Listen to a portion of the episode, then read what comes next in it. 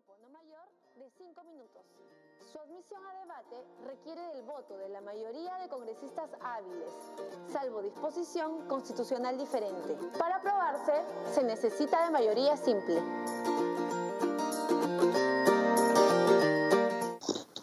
Estimado presidente, existe el quórum correspondiente para dar inicio a la sesión extraordinaria del día de hoy. Muy bien, muchas gracias, señor coordinador. Esta tercera sesión virtual extraordinaria del viernes 24 de julio de 2020, que inicia a las 9.07 de la mañana, empezamos, según la agenda hoy, con los informes. Voy a empezar a informar que el día lunes 27 de julio no tendremos sesión, dado que se nos ha informado que se realizarán acciones de preparación por el Pleno del 28 de julio y la necesidad de recibir al presidente de la República y otras altas autoridades que asistirán. Adicionalmente, cumplo con informar a los miembros de la comisión que, a la par de la evaluación de las nuevas denuncias priorizadas, también se están avanzando con la preparación de la documentación administrativa de la subcomisión, como las actas de las sesiones ya realizadas. En ese sentido, espero que en la próxima sesión poder presentar, si no toda la gran mayoría de las mismas, para su revisión y aprobación. Finalmente, cumplo con señalar que seguiremos con los criterios de priorización aprobados en el plan de trabajo y esperamos continuar con nuestra labor en las próximas sesiones. Si hubiera algún el colega congresista que tenga algo que informar, tiene dos minutos. Tiene, eh, congresista Aliada Pajares, eh, dos minutos. Muchas gracias, presidente, y por intermedio suyo, muy buenos días a toda la subcomisión de acusaciones constitucionales. Presidente, para informar que respecto del expediente o caso número 322 que se me ha sido asignado, el día de hoy estaré ingresando el informe de hechos, teniendo en consideración que por parte de la presidencia de la subcomisión se me dio cuenta de que el denunciado no había presentado los descargos dentro del plazo de ley. Teniendo en consideración esta situación, el día de hoy se estará ingresando hacia su despacho para que usted a su vez pueda eh, ponerlo a disposición de la subcomisión el informe de hechos dentro del plazo provisto por usted. Muchas gracias, señor presidente. Es todo cuanto tengo que informar. Muchas gracias, congresista Aliaga. Si usted nos remite el informe el día hoy, nosotros mismos estamos notificando al denunciado para que se formule y se establezca la fecha de la audiencia. Muchas gracias. Por favor, señor coordinador, ponga la asistencia del congresista Pérez Ochoa y el congresista Rubio Gariza. Continuando con la agenda del día, en pedido. Señor presidente, disculpe la molestia, Carlos Mesía también. Carlos Mesía, buenas tardes. Buenos días, colega congresista. también presidente. Eh, agregarlo. Presidente, para hacer una pregunta nada más, ¿se puede? Sí. Sí, este, presidente, solamente aprovechando, porque hay una pequeña desinformación, y aprovechando que está el congresista Guillermo Aliaga, que es parte de la mesa directiva, preguntarle si el 28 de julio, eh, el día del mensaje a la nación del presidente de la República, el presidente, me imagino, eh, que va a asistir al Parlamento, al Palacio Legislativo, pero la pregunta es eh, si el resto de congresistas vamos a asistir o va a ser de manera virtual y solamente estará en la mesa directiva. Preguntarle eso por su intermedio, presidente, al congresista. Gracias, presidente. Por favor, congresista Aliaga, responder a la, cuestión. Muchas gracias, presidente, y por intermedio suyo. Eh, ciertamente el día lunes que se van a tomar las últimas disposiciones, se va a informar, pero la principal este, cuestión que se tiene que tomar en consideración, presidente, es la salud y los protocolos que ya se han establecido previamente. En ese sentido, la mesa directiva el día de ayer estuvo en conversaciones y se ha tomado un preacuerdo que tendría que ser ratificado por los cuatro miembros el día de hoy, de que concurran no solamente el presidente con sus ministros y con el personal que estime pertinente siempre y cuando pueda cumplirse con los protocolos. Por parte del Congreso se va a contar con la mesa directiva, también con los voceros titulares de cada agrupación política y estábamos esperando ver hoy día en pleno de mesa si es que también podrían concurrir los voceros alternos.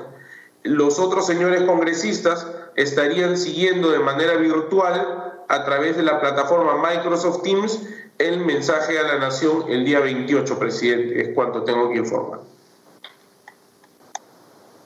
Muchas gracias, congresista Aliaga, y eso nos ayuda a todos a conocer cuál va a ser el protocolo en los siguientes días, 27 como 28.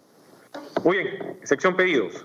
Esta presidencia tiene un pedido que los colegas congresistas suscriban los informes calificatorios de las sesiones pasadas para poder remitirlos a la comisión permanente, extendiendo el pedido a los informes calificatorios que esperamos poder aprobar hoy, los mismos que sean remitidos por el equipo técnico de la subcomisión inmediatamente después de terminar la sesión.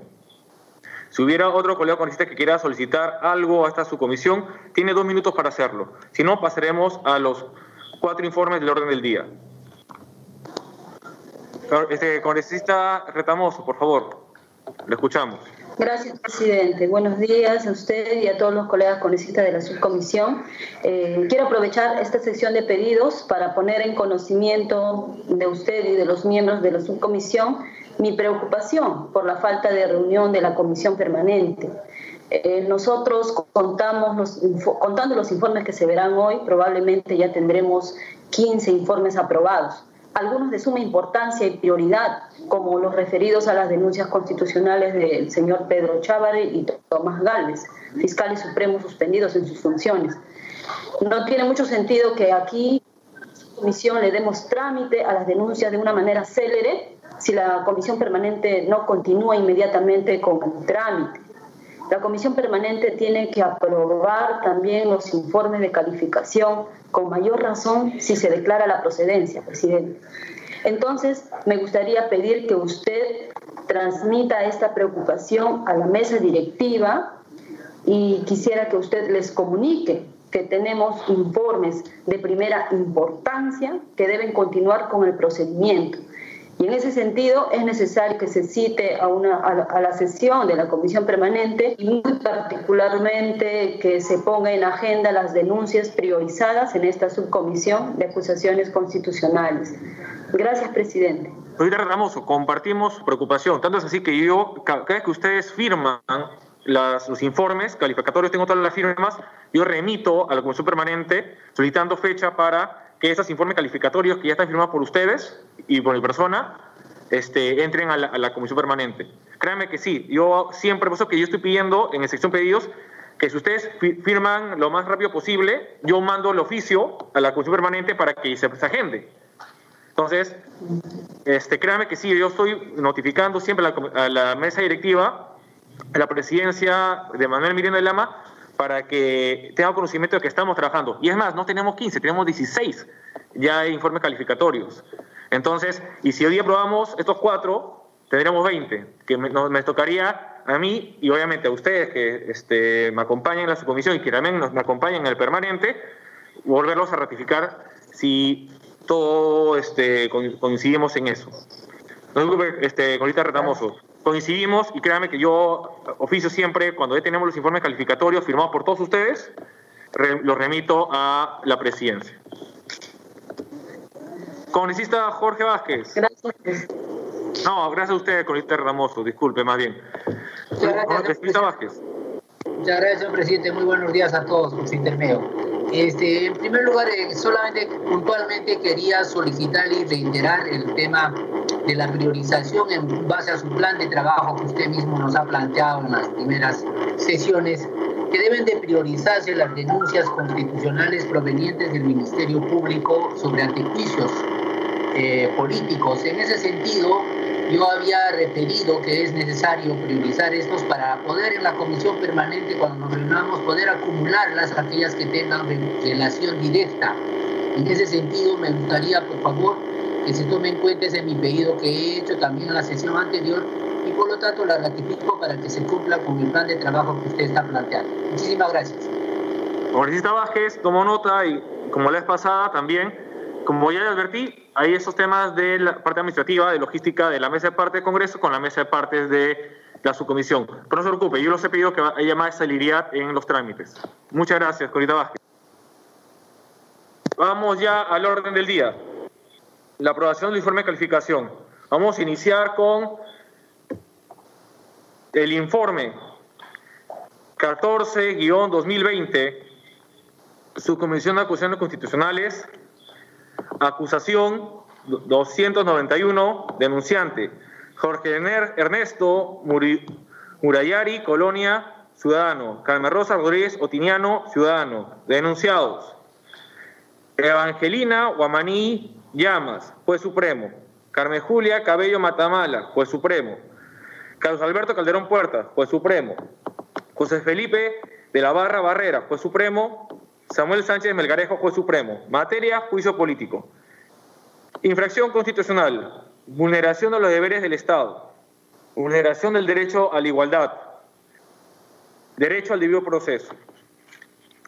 Cabe señalar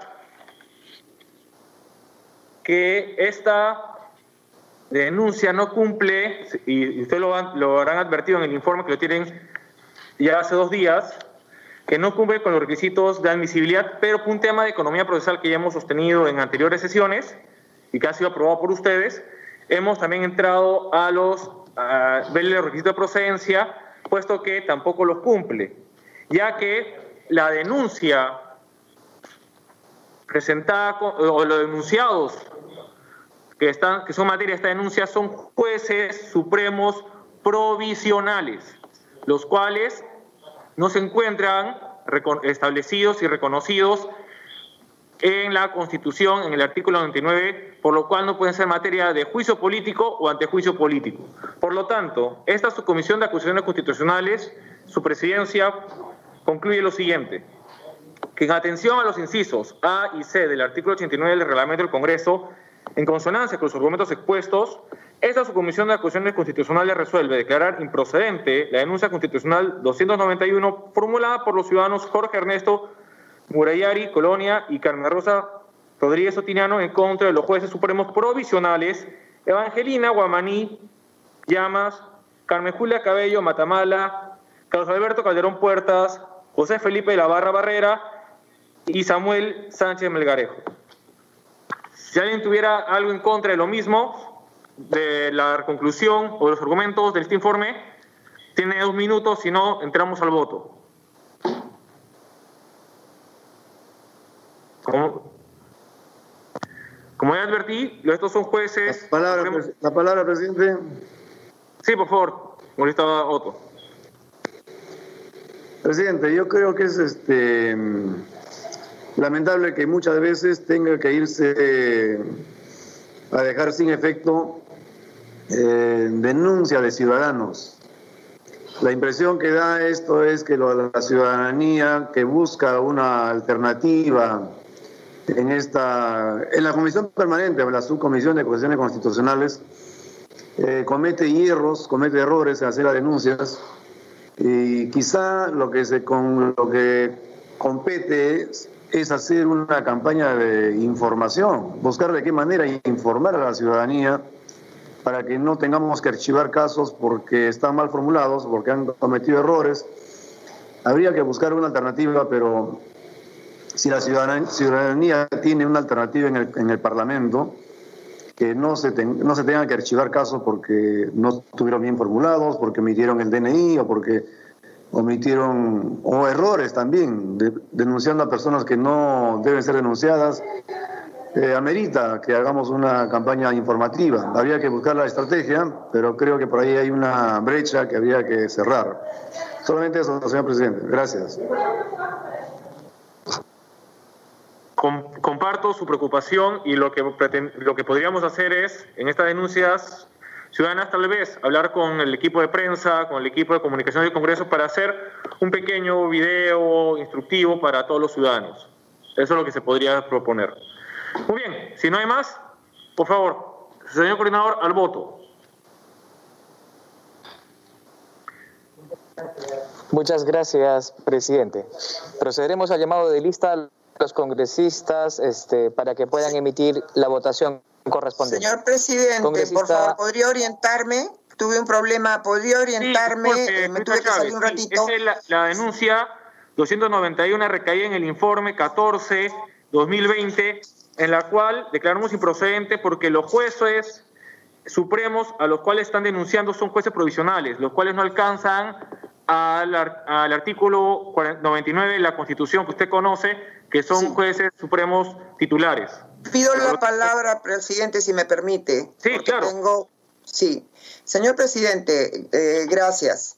Eh, señor presidente, eh, estoy disconforme con este, con este informe. En primer lugar, señor presidente, porque hay dos temas. se dice de que hay, no hay admisibilidad porque no, no, y que, no hay que no hay que hay admisibilidad pero no procedencia porque no están sujetos ante juicio los señores vocales supremos provisionales. Señor presidente, yo discrepo de, esta, de este concepto, porque un, y, y parto del hecho de que hay un gran problema y hay buen número, demasiados provisionales, y esto se dijo desde hace muchos años de que se iba a eh, enmendar. Pero la, reforma política que impulsó el señor Vizcarra con, la, con sustituir el Consejo de la Magistratura por la Junta Nacional de Justicia ya hace casi dos años, no ha rendido hasta ahora ningún efecto porque hoy día no tenemos ningún fiscal, eh, ni siquiera ya no supremo, sino de ningún nivel eh, nuevo, ningún fiscal, juez tampoco de ningún nivel menos supremo nuevo. Y entonces, en la, a nivel de las fiscalías y las vocalías supremas, señor presidente, hay muchos provisionales. Y usted sabe que los provisionales se designan a dedo y se, a través de la designación de provisionales se dice, este va, este no va, se le asignan casos y qué sé yo. ¿Y qué es un, un, supremo provisional? Una persona que tiene la condición de eh, juez de, de, de superior, pero que le dan una encargatura que le permite, señor presidente, recibir las remuneraciones de un fiscal, de un juez supremo y tener las potestades, las competencias funcionales de un Supremo. En este caso se está denunciando que personas que han ejercido, con una persona que ha ejercido como juez supremo, señor presidente, está infringiendo eh, eh, eh, sus funciones. Entonces, el argumento de que porque no es titular, no puede ser objeto eh, de, de, antejuicio, señor presidente, resulta eh, bastante injusto, porque la Constitución, en primer lugar, el artículo 99, cuando habla de quienes están sujetos a antejuicio, señor presidente, habla así escuetamente de los, eh, y leo el artículo 99, habla de los vocales de la Corte Suprema. Obviamente, cuando se refiere al ejercicio de sus funciones, y entonces que puede dar lugar a la comisión de delito o de infracción a la Constitución en el ejercicio de sus funciones. Un provisional supremo ejerce funciones de eh, vocal supremo, señor presidente. Aquí no tiene nada que ver la provisionalidad y sería bueno que comencemos de una vez a tener ese criterio de que si un fiscal, un juez supremo aunque sea provisional, pero que ejerce todas las potestades de un Supremo, sí está comprendido en el artículo 99, señor. Estableceríamos un criterio que no solamente ayudaría a que se acabe la provisionalidad, porque qué manera de, garantizar impunidad eh, sería pues que entonces toda la Corte Suprema esté llena y permanentemente llena de provisionales. Se vaciaría de contenido el artículo 99 porque con el criterio de que como no son titulares, no pueden ser objetos de antejuicio ni juicio político, señor presidente, estamos vaciando de contenido esta, esta institución que es el antejuicio político, el juicio político, y vaciando de contenido el artículo 99 de la Constitución. Yo no puedo estar de acuerdo con ese criterio, señor presidente.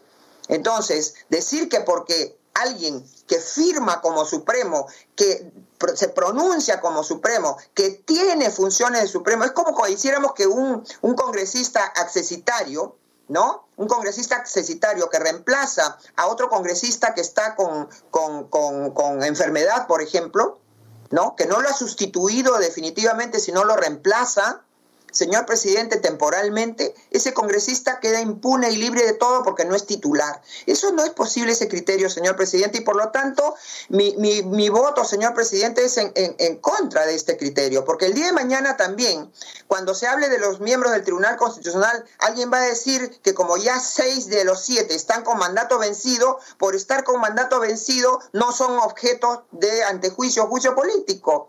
Recordemos también el caso de un defensor del pueblo, que es también otro, otro funcionario alto que está eh, eh, comprendido en el artículo 99.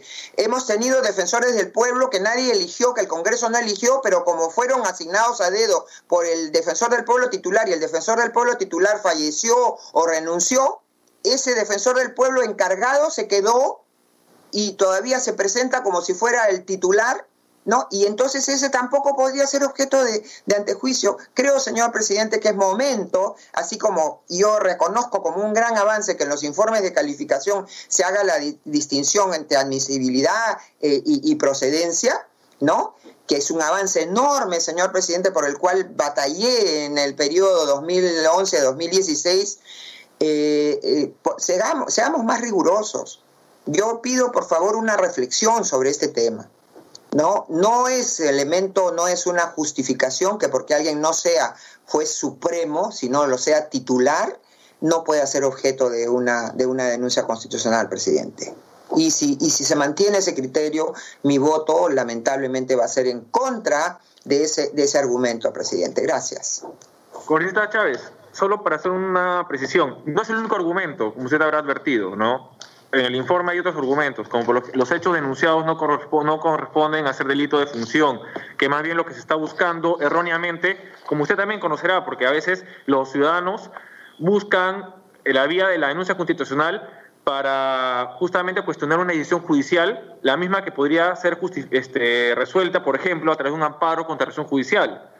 O sea, yo creo que a veces los ciudadanos utilizan las denuncias constitucionales, como yo expongo en este informe y en otro que más adelante expondremos, que los, las denuncias constitucionales los ciudadanos lo utilizan como un mecanismo para contravenir o contradecir las decisiones judiciales, siendo esta no la vía para hecho, dicho objetivo. La vía podría ser, como ya, ya le pongo como ejemplo, el amparo contra resoluciones judiciales. En este caso...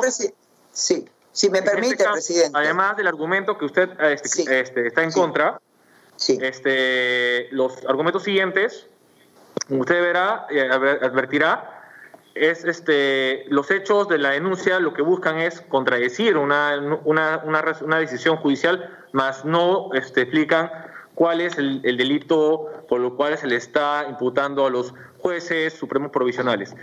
Señor presidente, si me permite, pero es que acaso no es, sí, la denuncia, lo que pasa es que he tratado de ser breve, señor presidente, pero eh, lo que se, la, la, infracción que se, que se presenta es vulneración a los deberes del Estado, vulneración al derecho a la igualdad, derecho al debido proceso. Entonces, señor presidente, eh, además, decir que algo es improcedente y ponernos en este momento, vuelvo a repetir mis anteriores criterios en otras sesiones, no se puede en la etapa eliminar en el umbral de la calificación de una denuncia, entrar a decir si el fondo está constituido, constituye o no, eh, eh, prueba o no alguna infracción, señor presidente. Entonces, eh, yo creo que, yo creo que, o algún delito, ¿no? Eso sería ya pronunciarse sobre el fondo de manera prematura. Entonces, eh, reitero, y también coincido con el congresista Wibovich, eh, no se le puede estar cerrando a los ciudadanos la posibilidad de sustanciar sus y canalizar pacíficamente sus reclamos. En el momento en que veamos que esto no es más que un afán de sustituir una, una, un proceso, otro proceso, y en todo caso, si la persona opta, en lugar de ir por el amparo, viene al Congreso donde están los representantes de los partidos políticos, y usa estos mecanismos de antejuicio, juicio o juicio político, señor presidente, es un medio pacífico de solucionar insatisfacciones. ¿Qué queremos? Que vaya el, reclamante y le pegue un tiro a, la, autoridad, a la autoridad que, que, él estima no ha cumplido sus funciones. Nosotros somos un elemento de pacificación, señor presidente. Y entonces, mientras no se oriente adecuadamente a la población en todo caso sobre cómo deben plantear sus o canalizar sus inquietudes, no podemos cerrarle la puerta, señor presidente. El Congreso tiene una tarea muy importante de representación de los ciudadanos y parte de eso es por lo menos decirle, señor, usted ha planteado, se ha tenido el trabajo de, de dirigirse a nosotros, nosotros no le vamos a tirar la puerta en la cara. Señor presidente, nosotros vamos a sustanciar y, le pediremos a usted que sustente mejor su, tema y vendrá el momento en que haya la audiencia y vendrá el, el, denunciado y vendrá el denunciante también con su, su abogado y, y, y, luego nos pronunciaremos. Pero mientras tanto, señor, cerrarle la puerta y en aras a, que no tengamos tantos temas pendientes, yo no creo que eso sea lo más sano, presidente. Lamento que por ese, e, otro concepto tampoco lo comparto, tampoco lo comparto. Estamos en, la, en el umbral y estamos un, es un pronunciamiento in limine el que estamos haciendo, señor presidente, de calificar si comienza o no a sustanciarse un proceso y no podemos utilizar, y en todo caso utilicemos, si tenemos duda, utilicemos la regla de, que hace el, Código Procesal Constitucional. Cuando hay dudas sobre la mantención o continuidad del proceso, hay que pronunciarse a favor, el concepto de favor processum, ¿no? El, el principio pro accione, ¿no? Pronunciémonos entonces a favor. ¿Qué nos cuesta? Si detenemos en ya en el resultado, tendremos una denuncia infundada, pues. Pero no estar haciendo, y lamentablemente los otros tres informes también adolecen de similares defectos, señor presidente. Gracias. Gracias. Tiene la palabra Luis Aliaga. Muchas gracias, presidente, y por intermedio suyo dirigirme hacia la subcomisión. Presidente, eh, tomo, tomo en parte el argumento que dice la congresista Chávez. Y es que, presidente, de la lectura del artículo 39 de la Constitución dice que todos los funcionarios y trabajadores públicos están al servicio de la nación.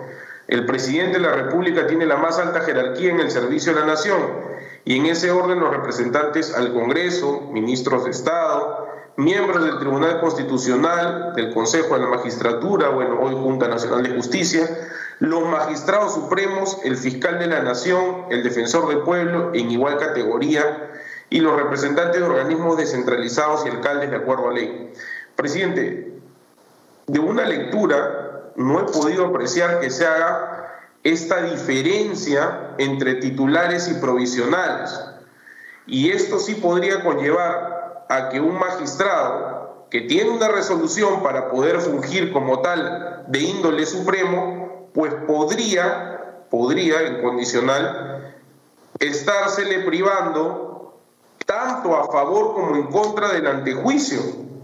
Y esta situación sí debería ser revisada. Claro, es una materia de interpretación toda vez que la constitución o una ley no ha desarrollado ese aspecto, pero tendríamos que también tener en cuenta que aquellas normas que benefician a una persona, pues también le pueden ser aplicadas a su vez en su contra.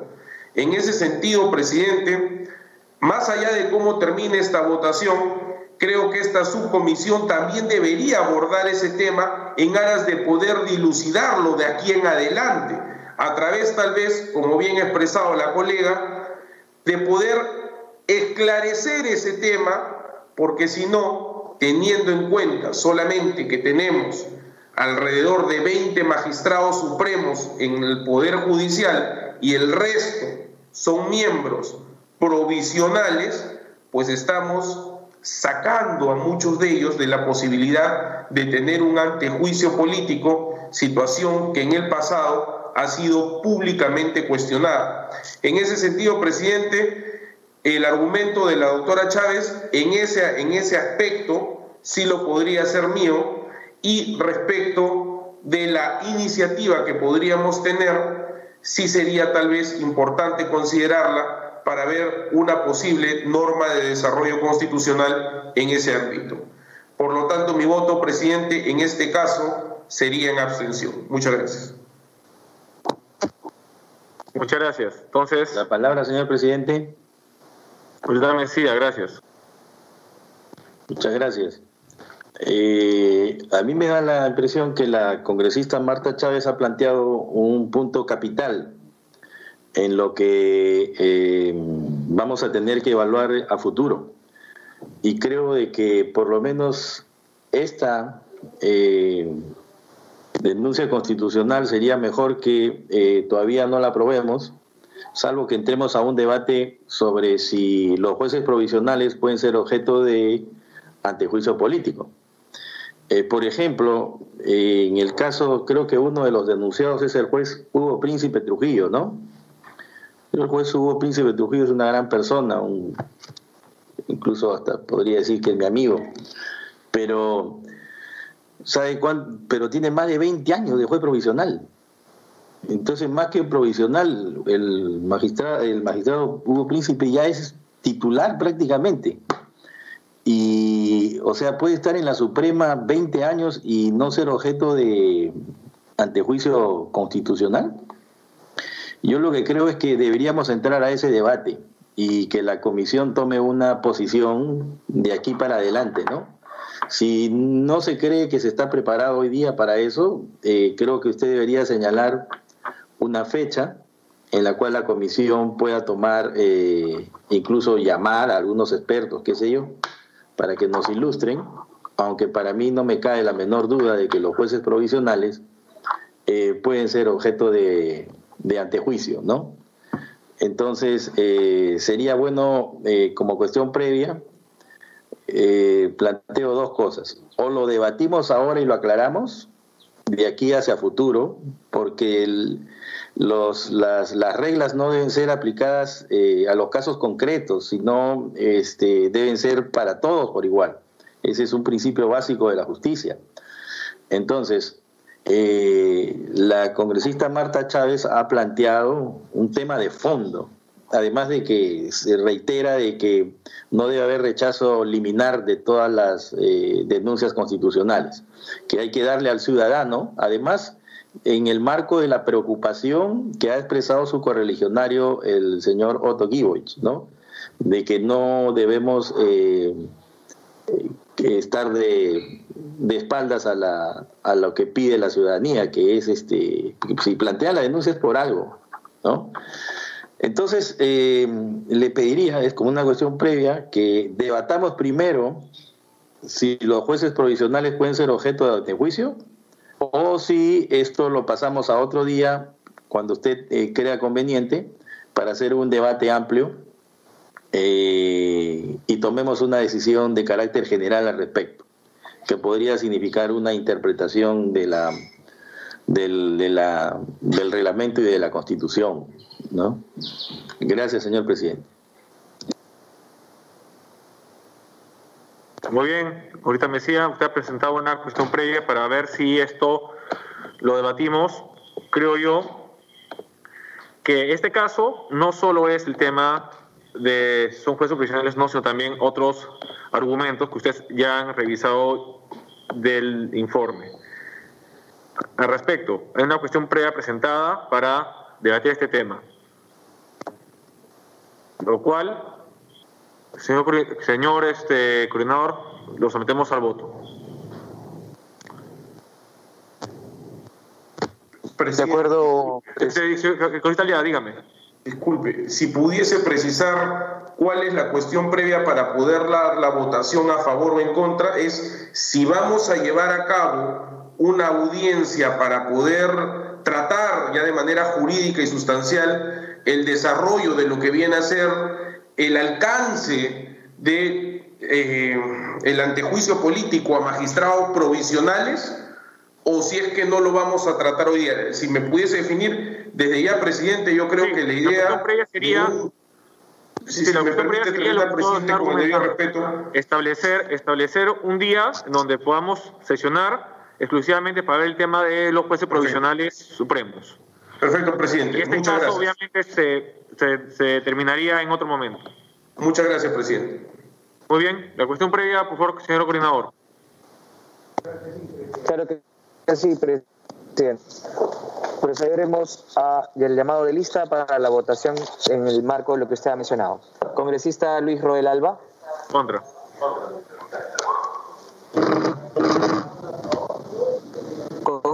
Congresista Luis Alberto Valdés Farías. A favor.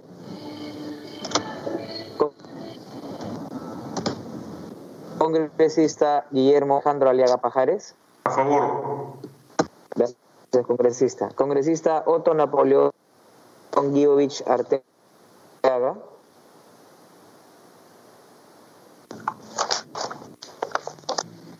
Congresista Napoleón Arteaga. Congresista Carlos Andrés Pérez Ochoa. En contra.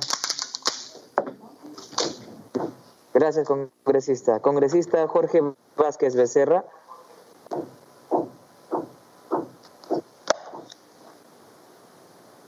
Congresista Jorge Vázquez Becerra. Congresista Omar Karim Chejade Moya. En contra. Gracias, congresista. Congresista María Cristina Letamoso Rezama. Disculpe, presidente, tengo problemas de, de, conexión. ¿Qué se está votando, por favor? Por favor, la cuestión previa, coordinador. Sí, estimada congresista, la cuestión previa es para fijar una fecha en la cual se pueda discutir acerca de si es que cabe o no la prerrogativa de antejuicio para los este, jueces. Supremos provisionales. Los jueces supremos provisionales. Muchas gracias. Abstención por favor. Gracias congresista. Congresista Richard Rubio Gariza a favor gracias congresista Congresista Marta Chávez. A favor. Cosío. Gracias, congresista. Congresista Carlos Fernando Mesía Ramírez. A favor. Gracias, congresista. Congresista María Martina Gallardo Abstención. Gracias, congresista. Congresista José Luis An... Congresista José Luis Ancalle Gutiérrez. Abstención, señor secretario, y por favor para que me consigne en asistencia. Muchas gracias, congresista. Presidente, haciendo la contabilización correspondiente, esta cuestión previa ha sido aprobada. Muy bien. Antes de, terminar con este tema de cuestión previa, cabe señalar que cuando hay un caso, como dice el artículo 59 del reglamento, en caso de duda extrema que no pueda ser dilucidada inmediato por el Pleno de, este, de esta subcomisión, se enviará el asunto a la Comisión de Constitución y Reglamento para que opine a más tardar dentro de los tres días, suspendiéndose el debate sobre la materia. Yo creo que, como según el reglamento del Congreso, según el artículo 59, tendríamos que presentar dicha cuestión, dicha, dicha duda a la Comisión de Constitución y Reglamento para que con un informe, conjuntamente con su Consejo Consultivo, nos remita un informe. La palabra, presidente. Rosita Chávez, por favor. Sí, estoy de acuerdo con ello, señor presidente, sin perjuicio de que recibido ese informe, o sea, ese informe un insumo para lo que ha planteado el congresista Mesías, que nosotros nos aboquemos como subcomisión de acusaciones constitucionales a debatir el tema y pronunciarnos al respecto. Gracias, claro. presidente. Esa sería, esa sería en materia de evaluación. Como le dije, estamos utilizando los órganos institucionales del Congreso para que según el reglamento, sean quienes nos den esos insumos. La denuncia 291 y el informe 14-2020 se suspende hasta que tengamos que dilucidar ese extremo del mismo. Siguiente informe. Informe Señor presidente, disculpe que le interrumpa, está escuchando a cada uno de ellos. ¿Me permite la palabra, por favor? Sí, por favor. Antes que avance, si bien es cierto que han hecho las observaciones y han tocado materia constitucional, eh, pienso yo y entiendo que la interpretación de las normas constitucionales recae en el Tribunal Constitucional. Entonces yo pediría pues que se le solicite al, al Tribunal Constitucional, que es el veedor el que para que nos dé una presidente. a ciencia cierta sobre ese artículo de los jueces provisionales, para que los jueces supremos haya un delinde y podamos pues tener una un conocimiento ya cierto y verídico también para poder fundamentar esta opinión en lo que se va a declarar improcedente o no, o a favor o en contra. Esto, señor presidente. La palabra, señor presidente. La palabra. Ahorita me tiene la palabra. Eh, señor presidente, el, pedido del congresista Rubio es improcedente. El Tribunal Constitucional no es órgano consultivo, es órgano decisorio, emite resoluciones jurisdiccionales. Y en segundo lugar, eh, el Congreso de la República también interpreta la Constitución. El artículo 102, inciso 1, dice que son atribuciones del Congreso dar leyes y resoluciones legislativas, así como interpretar o, modificar o derogar las existentes. O sea, el Congreso también interpreta leyes y la Constitución es una ley. Le corresponde a este Congreso interpretarla y a sus órganos, como es el, el eh, la subcomisión de acusaciones constitucionales, tiene esa potestad para el ejercicio de sus funciones. Muchas gracias. Corita Chávez, tiene la palabra. Eh, gracias, presidente. Gran parte de lo que iba a decir ya lo ha señalado el congresista Mesías. Solamente debo añadir que eh, efectivamente también el artículo 102, eh, inciso segundo de, de, la Constitución, dice que corresponde al Congreso velar por el respeto de la Constitución y de las leyes y disponer lo conveniente para hacer efectiva la responsabilidad de los infractores. Esta es una tarea, señor presidente, que nos impide, pues, este eh, soslayar y creo que va en, en, eh, en, consonancia con lo que hemos decidido ante la cuestión previa planteada por el congresista Mesías, señor presidente. Gracias. Por Italia, tiene la palabra. Presidente, antes que nada felicitarlo por la oportuna lectura del artículo 59 de la Constitución y ciertamente eso nos va a apoyar para poder no solamente... De reglamento, estimado congresista Aliaga, de reglamento. Del reglamento, del reglamento, perdón, mi señor presidente. Lo importante acá es mencionar de que esta subcomisión no solamente está leyendo, dando cuenta, resolviendo casos antiguos, presidente, sino que adicionalmente se está haciendo una jurisprudencia que durante muchos años no he podido ver, y le digo como usuario de derecho, en ese sentido, entiendo yo que el comentario o solicitud por parte del congresista Rubio Gariza es importante sí para poder tenerlo como un insumo más, pero tal vez no como una suerte de opinión que se vaya a poner por escrito por parte del Pleno. Tal vez, y tomando en cuenta lo que se ha hecho en la Comisión de Constitución, se puede invitar a ex miembros del Tribunal Constitucional para que puedan dar su opinión al respecto y a los distintos usuarios. Porque, señor presidente, yo creo que es importante en este momento comenzar a sentar las bases para que se pueda dar una justicia de carácter constitucional de una manera mucho más laxa y amplia de lo que ya se había dado. En ese sentido, presidente, le felicito por la iniciativa que ha tenido usted. Muchas gracias. señor presidente. Sí, tiene la palabra. Señor presidente, la palabra. Mesía, tiene la palabra. Eh, señor presidente, el pedido del congresista Aliada también es improcedente. No se puede citar a los magistrados del Tribunal Constitucional para que emitan opinión, porque eh, los ciudadanos, no, recuerde usted que eh, toda la actuación que estamos llevando acá están sometidas a las garantías del debido proceso. Y cualquier ciudadano que se sienta afectado por las decisiones que tomemos puede interponer acción de amparo y esa acción de amparo puede llegar al Tribunal Constitucional. Entonces el tribunal no puede venir acá a pronunciarse sobre algo que después puede ver. Sería un adelanto de opinión. Eh, no, es impertinente el pedido, porque el tribunal no es un órgano consultivo ni es un órgano al que se le pide opinión. Es un órgano que toma decisiones en casos concretos.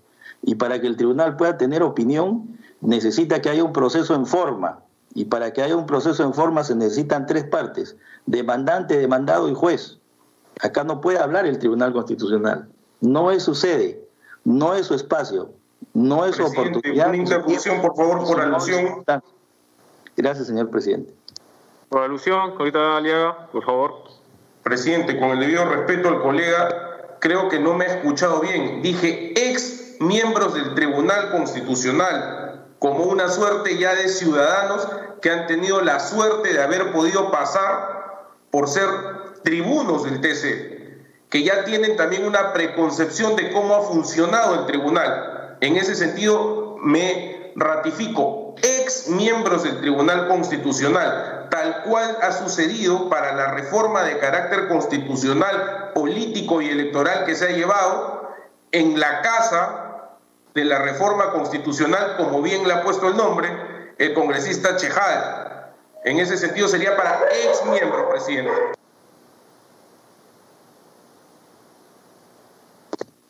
La palabra, señor presidente. Eh.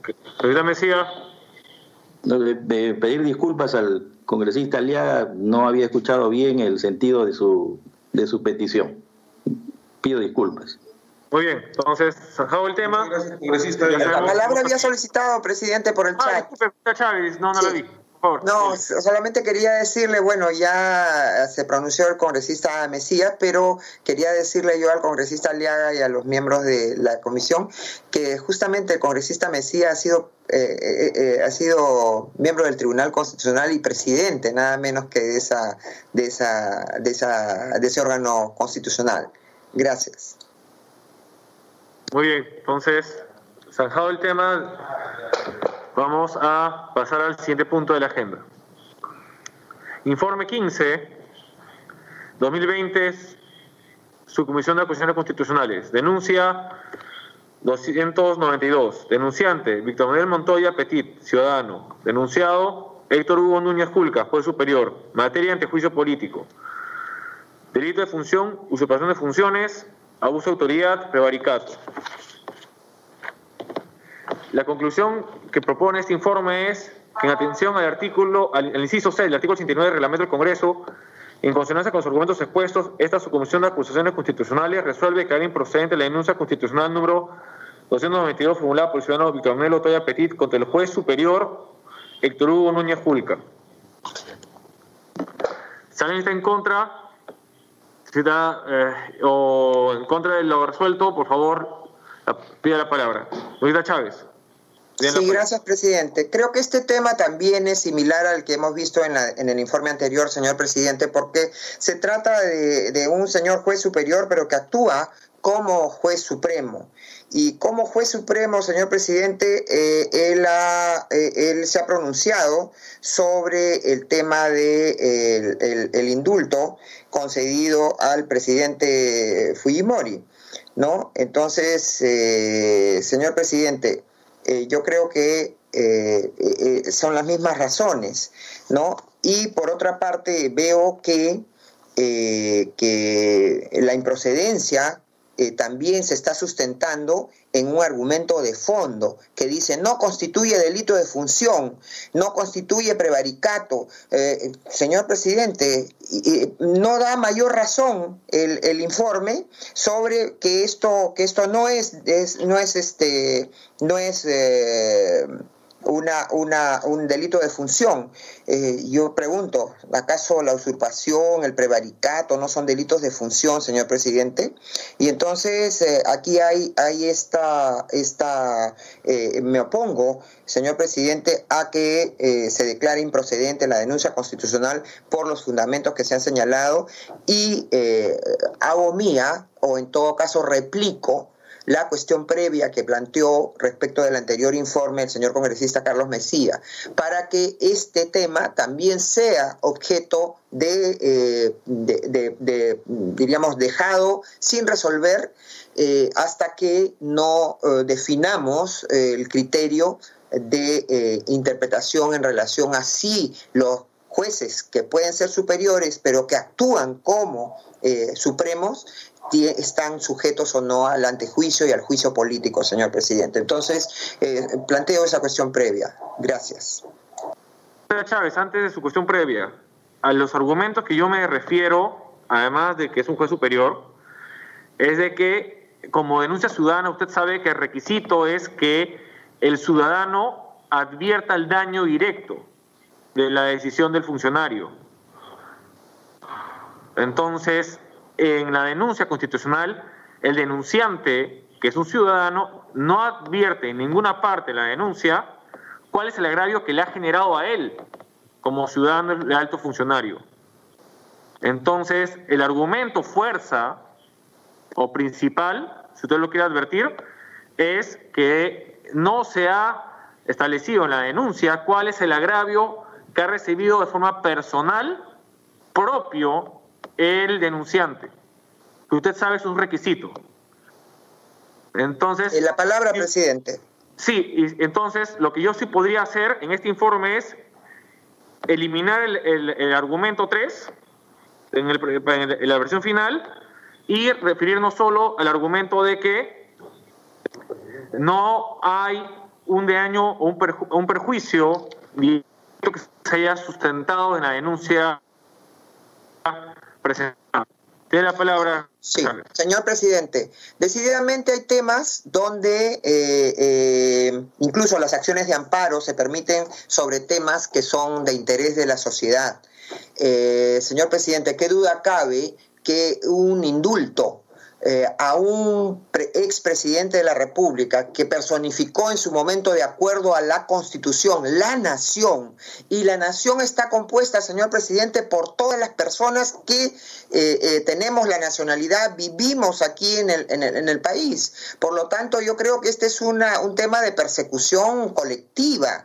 Eh, es un tema de, interés eh, difuso, señor presidente. Por lo tanto, yo no creo que eh, sea sano en este momento. Esperemos, ¿qué vamos a ganar, señor presidente? Esperemos la posibilidad de, de, que se determine lo que corresponda por una cuestión eh, eh, fundamental, señor presidente, y, más allá de que se elimine o no ese, argumento, yo creo que podría ser que este es un tema, señor presidente, también importante, porque por ahí eh, hay temas que no son de, de, daño personal a alguien, señor presidente, que son colectivos. Y tan es así que esto se refiere a, una, a, la operatividad de una opinión que dio la, la, la, la, Comisión Interamericana de Derechos Humanos, señor presidente, donde, donde una ONG se planteó esa, esa discrepancia en relación al, indulto que se había otorgado al expresidente Fujimori.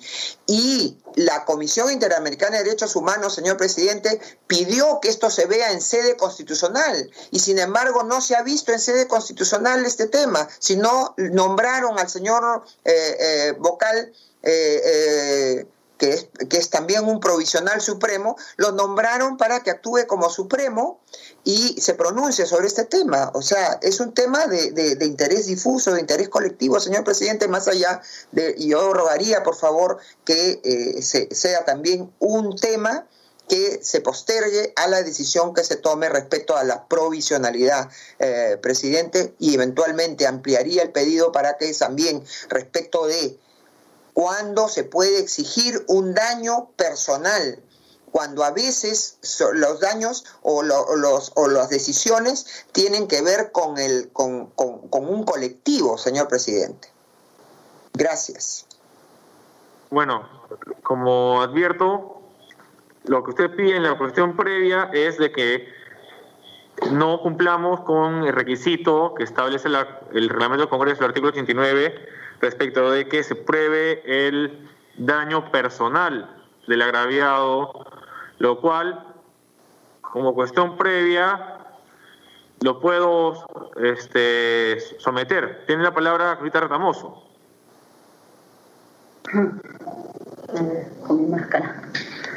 Sí, presidente, disculpe, en cuanto al daño, en cuanto se refiere al daño directo a que haya la afectación individual, el indulto atañe únicamente al beneficiario, no a todos los peruanos. Por ello, en este caso, bien menciona el informe en que no existe ese daño al denunciante y la denuncia debe ser declarada improcedente. Presidente, muchas gracias. Muy bien, entonces primero sometemos al voto la cuestión previa y luego vamos a someterlo al voto. Señor presidente, presidente, quiero precisar mi cuestión previa. Para que este tema que se refiere a la actuación de un vocal supremo provisional eh, como eh, eh, sea objeto también de, la, de la postergación que se ha obtenido en el anterior caso, señor presidente. Ahora, usted me malinterpreta cuando dice que yo pido en mi cuestión previa que no se cumple el artículo 52 o 89 de la, de del reglamento. No, yo no pido que, se, que no se cumpla, señor presidente. Lo que pido es que como se trata del fondo de la actuación de un magistrado provisional, entonces se espere, al igual que eh, se hizo con el anterior caso, al pronunciamiento del, eh, eh, de, que hagamos nosotros pidiendo opinión también a la Comisión de Constitución y al pronunciamiento que hagamos como subcomisión de acusaciones constitucionales, presidente. Gracias. Muy bien, Chávez. Lo que yo le propuse y le propongo a esta subcomisión para evitar esta cuestión previa es eliminar el argumento número 3 del orquídeo de procedencia y, el, y sostener en lo que ya aplicó la, la Retamoso y lo que se infiere del, del, del informe, antes señalado el informe 15, en los eh, argumentos 1 y 2. Señor presidente, si me permite, pero es que si usted elimina los requisitos de procedencia estaría eh, solamente pronunciándose por la inadmisibilidad. No, Chávez, lo que estoy diciendo es que voy a eliminar el argumento 3 del informe, que respecto al requisito de preferencia referido a la, si la persona denunciada le corresponde o no la prerrogativa funcional de antejuicio. Ese argumento lo elimino y se queda solo con los dos argumentos anteriores. Eh, presidente, eh, perdóneme, eh, eh, lo, que, lo que he señalado es que eso no sería suficiente, sería como ocultar un tema. Presidente, un tema, un tema importante, señor presidente, es el definir y en todo caso, ya, preciso más aún mi cuestión previa entonces, señor presidente, a partir de lo que usted aclara, para que este caso se, se, suspenda hasta que no dilucidemos qué significa el agravio directo, señor presidente, porque que el perjuicio o daño que le ha ocasionado la actuación del denunciado. ¿No? Eh, ¿Por qué, señor presidente? Porque además dice, y ello en mérito a que el denunciante no es congresista o, ya, o, fiscal de la nación.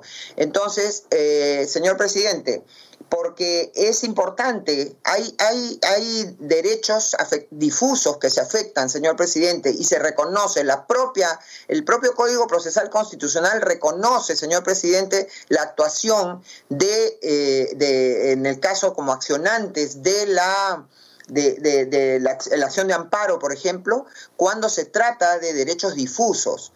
El, yo discrepo de la congresista que, señaló de que el, indulto es solamente se refiere a una persona.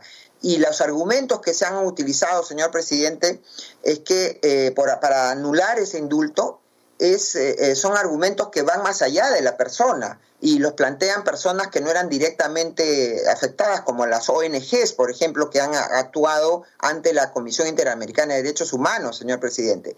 Entonces, eh, además, el indulto, en el caso concreto, se trató del indulto al expresidente Fujimori, no se trató del indulto al señor Juan Pérez. los expresidentes en su momento, señor presidente, han personificado a la nación.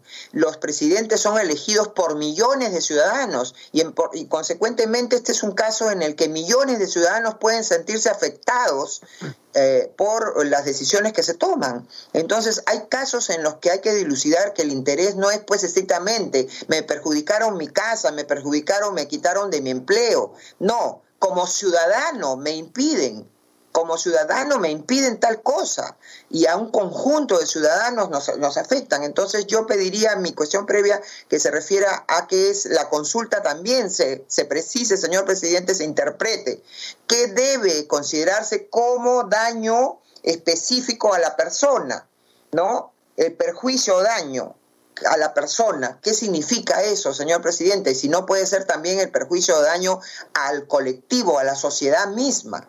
Gracias, presidente. Muy bien, este, Luis Calle, por favor.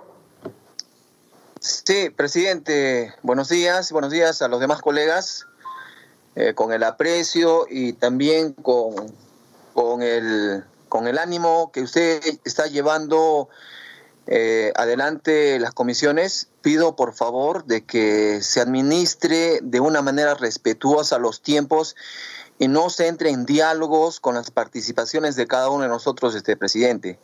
Eh, se ha recogido la cuestión previa, se ha recogido las observaciones de las que usted ha mencionado, los tiempos establecidos y en el momento que tenemos la oportunidad a través del chat, para que por favor de aquí para adelante podamos llevar con mucho respeto y se pueda dirigir la comisión para no entrar pues este en, dilataciones porque justamente tenemos derechos y facultades que justamente usted las está recogiendo. Ya en la votación se manifiesta la voluntad de cada uno de nosotros. Eso no va, este presidente, gracias. Muchas gracias, señorita Calle. Se tomará en cuenta inmediatamente. Bueno, vamos al voto de la cuestión previa y luego al voto del informe. Señor. Muchísimas gracias, presidente. Procederemos a la votación de la cuestión previa, establecida por la congresista Marta Chávez. Congresista Luis Rodel Alba. Contra. Gracias, congresista. Congresista Luis, Luis Alberto Valdés Farías. Congresista Guillermo Alejandro Aliaga Pajares.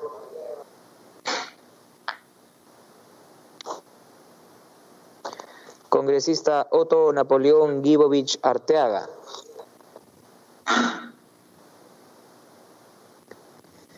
Congresista Carlos Andrés Pérez Ochoa.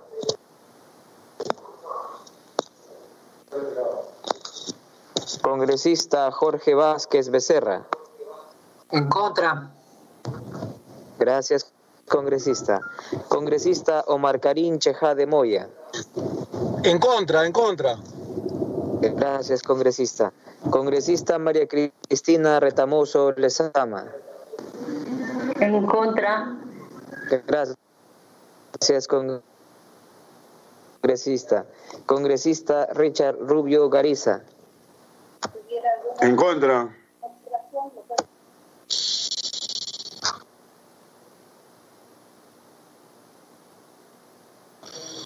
Gracias, señor congresista Carlos Fernando Mesía Ramírez. Señor presidente, no se escuchó al señor relator eh, llamar mi nombre. hay problemas también de Nuevamente ya convoque a la congresista Marta Chávez. Claro que sí, presidente. Llamamos nuevamente a la congresista Marta Chávez. A favor, nuevamente hay una interferencia, presidente, pero espero que escuche mi voto a favor. Es contra habilitado a favor, congresista Chávez. Congresista Carlos Fernando Mesía Ramírez.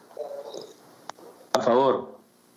Gracias, congresista. Congresista María Martina Gallardo Becerra.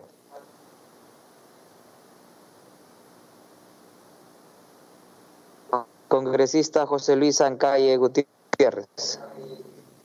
Por supuesto que estamos en contra, secretario. Gracias, congresista. Eh, gracias, congresista Gallardo. Eh, presidente, la votación de la... Ahora al voto del informe. Previa no ha sido declarada a favor. Tenemos a la votación del de, informe de calificación de la denuncia constitucional número 92. Presidente, ¿podría decirle el resultado oficial con los votos a favor y en contra? Sí, por favor. No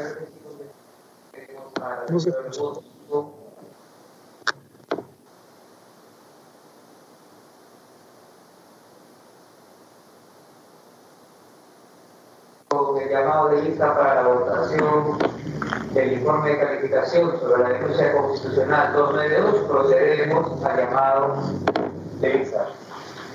Congresista Luis Andrés Roel A favor.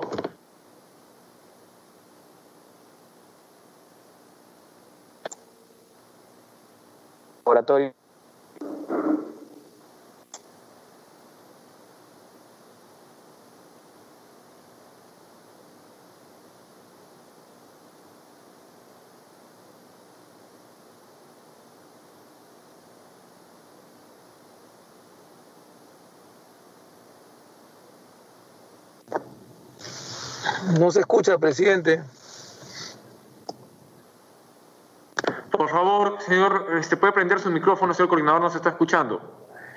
Vuelvo a llamar lista.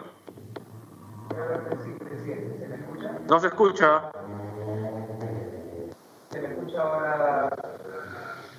Ahora sí. Más fuerte, por favor. Congresista Luis Alberto Valdés Farías.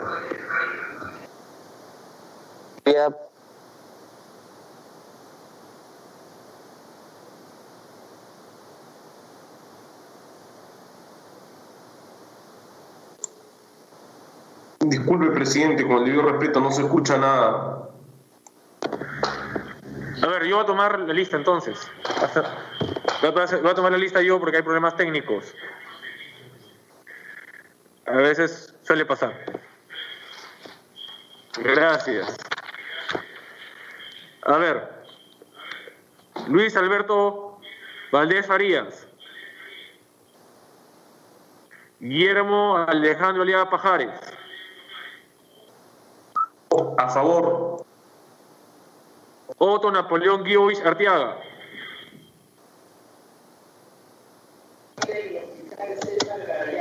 Jorge Vázquez Becerra. A favor. Omar Caínche de Moya.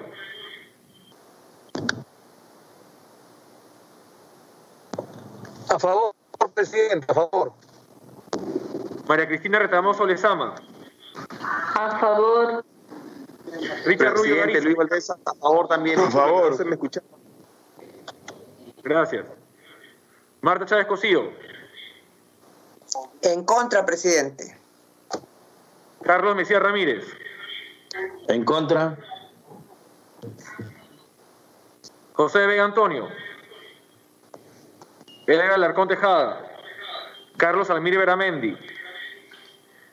María Gallardo Becerra. A favor.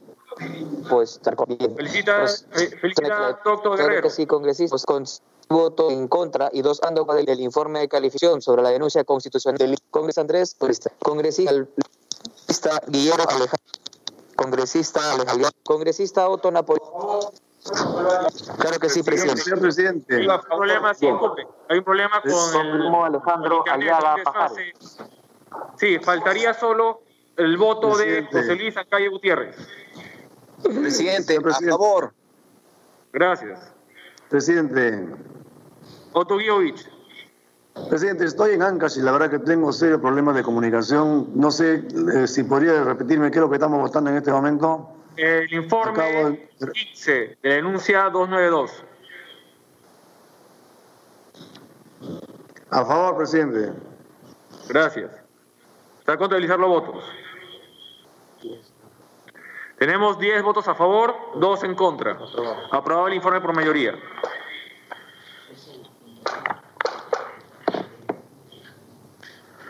Siguiente caso.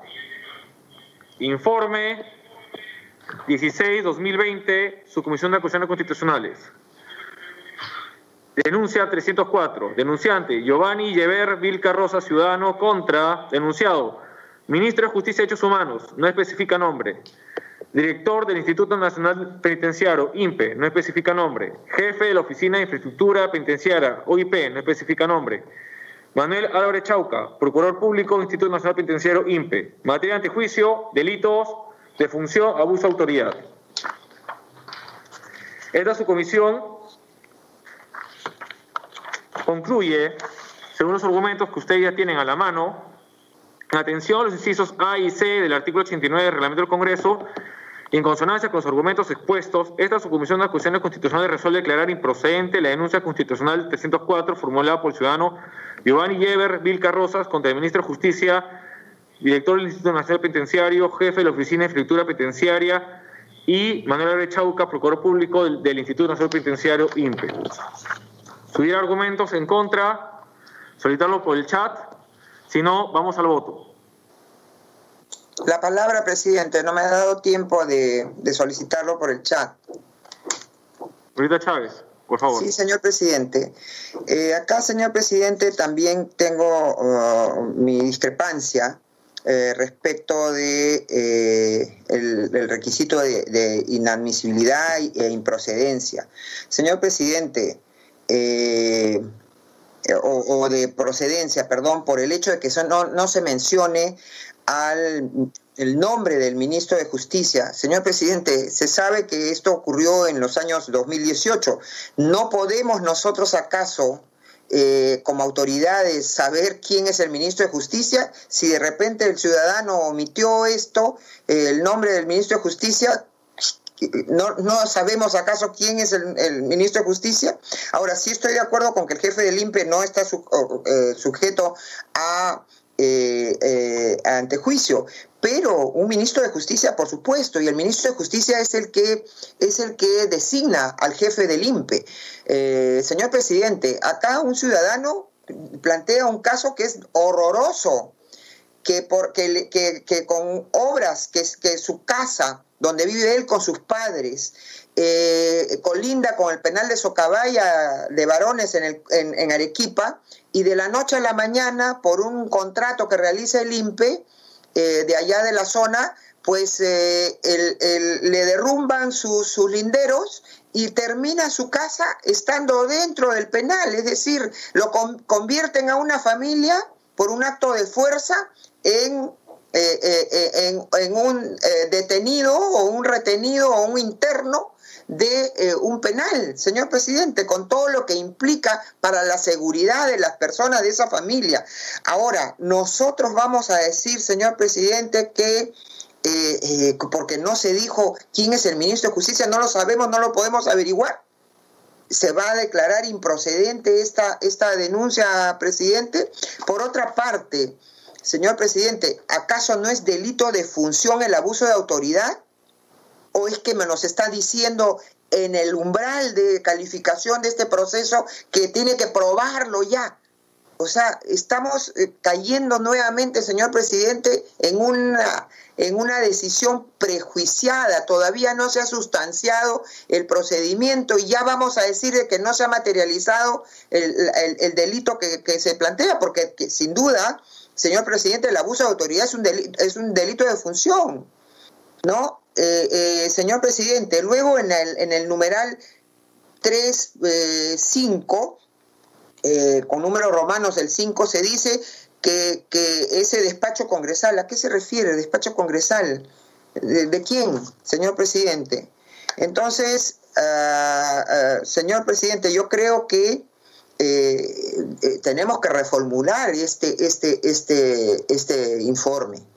No es posible que nos aferremos a una formalidad. No ha mencionado al nombre del ministro, como si no es pública, es una resolución suprema publicada en el peruano, eh, eh, la que señala quién es el ministro en el momento. Señor presidente, y por otra parte, decir así simplemente que no es delito de función, eh, el abuso de autoridad no es delito de función, eh, no podemos estar precalificando antes de que se sustancie, no podemos recortar el derecho de defensa, que no solamente se refiere al que debe contestar una denuncia, sino al que denuncia. Señor presidente, vuelvo a reproducir los argumentos respecto al primer informe.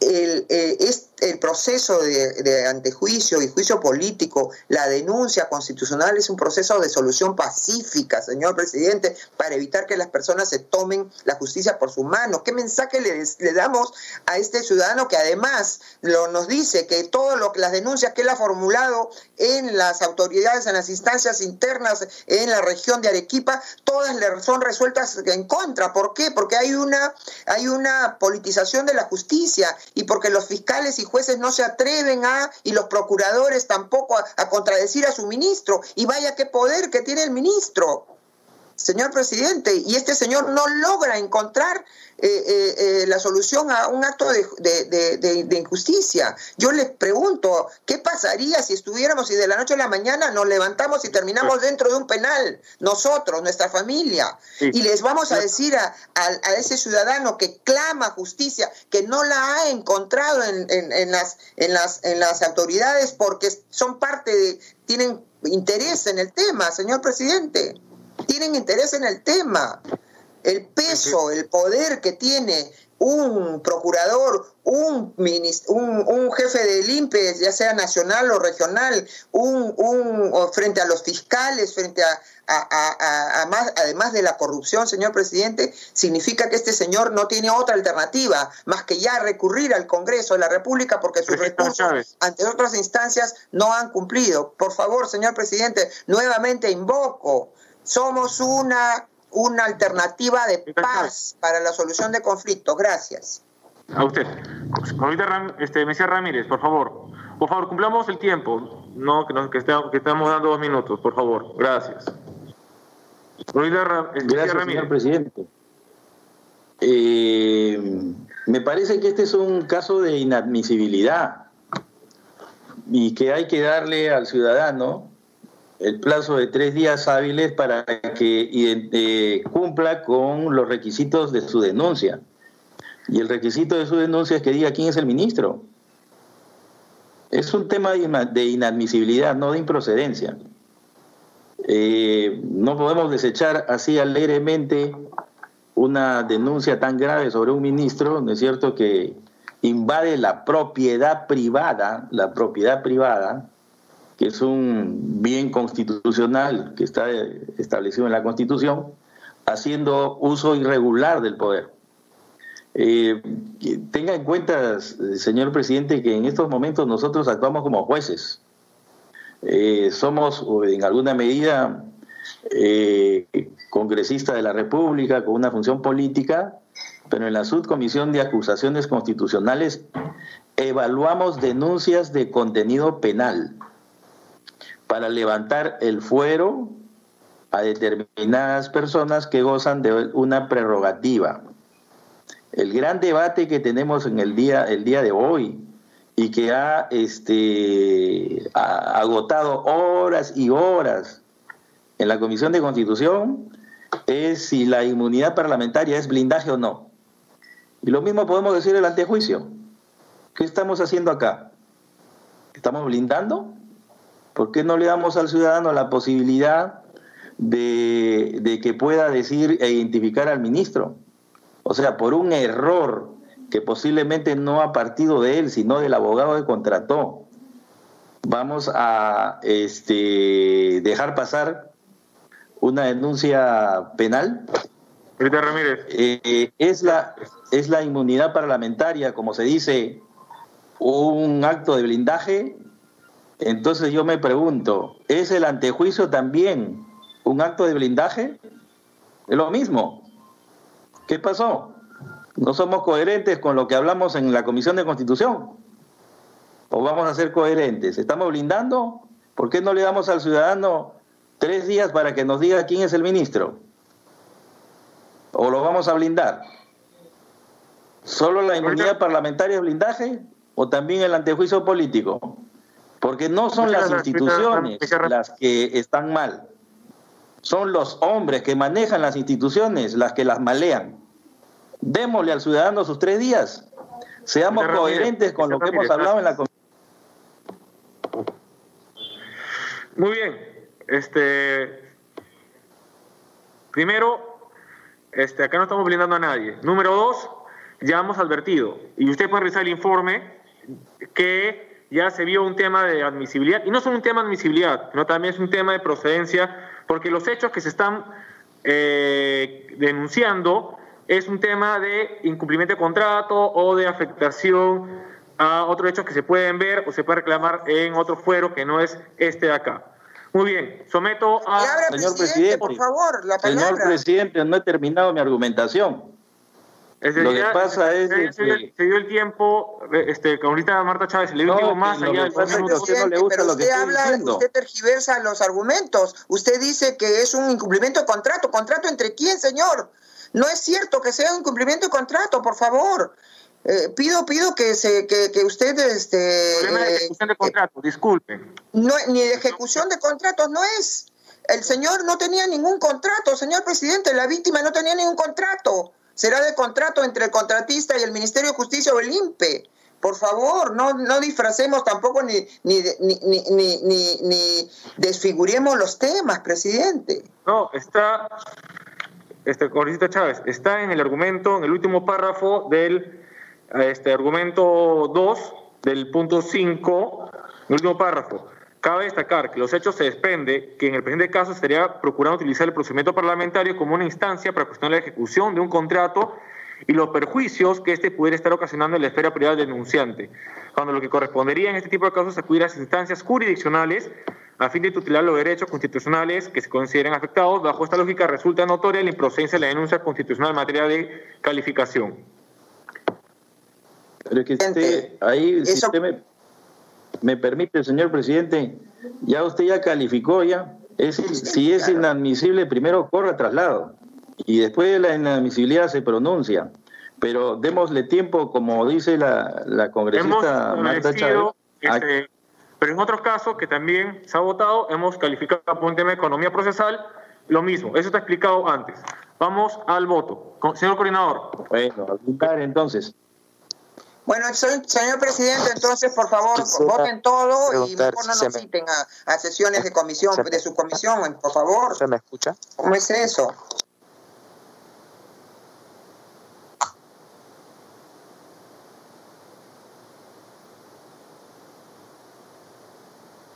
Por favor, señor coordinador. Empiece. Gracias, presidente. Congresista Luis Andrés Roel Alba. A favor. Gracias, congresista. Congresista Luis Alberto Valdés Farías. Congresista Luis Alberto Valdés Farías. A favor. Gracias, congresista. Congresista Guillermo Alejandro Aliaga Pajares.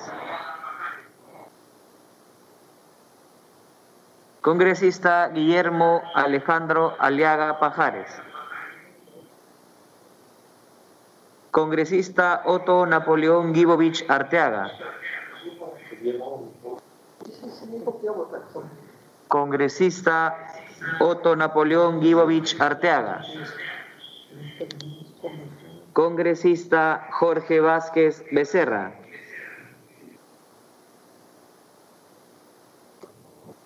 Congresista Jorge Vázquez Becerra. Congresista Omar Karim Chejade Moya.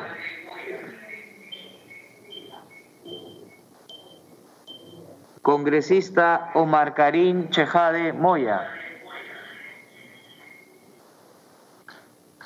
Congresista María Cristina Retamoso Lezama. A favor. Gracias, congresista. Congresista Richard Rubio Gariza. A favor. Gracias, congresista. Congresista Marta Chávez Cosío. No se puede estar a favor de que mediante contratación de terceros un ministro de justicia viole los derechos fundamentales de las familias y los encierre en un penal y viole su derecho a la propiedad. Estoy en contra. Gracias, congresista. Congresista Carlos Fernando Mesía Ramírez. En contra del blindaje. Gracias, congresista. Congresista María Martina Gallardo Becerra. Me abstengo. Gracias, congresista. Congresista José Luis Ancalle Gutiérrez. A favor. Gracias, congresista. Congresista Guillermo Alejandro Aliaga Pajares. A favor.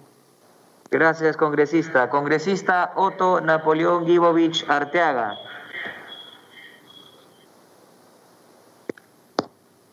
Congresista Jorge Vázquez Becerra. Congresista Omar Karim Chejade Moya. Congresista con seis votos a favor, dos votos en contra y una abstención, queda aprobado el presente informe de calificación. Muchas gracias.